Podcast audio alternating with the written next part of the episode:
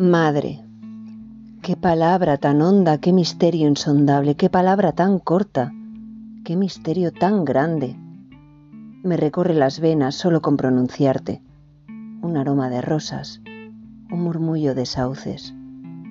Tantas cosas encierras en tu cofre de madre, ilusiones, ternezas, esperanzas, bondades, sacrificios, quimeras, alegrías, beldades. Háblame, que te escucho, pues me vives. Ay, madre, a tu lado qué joven yo me siento.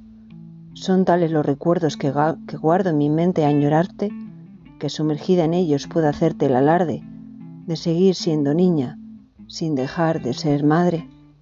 Y es que fuiste profeta cuando tú me anunciaste.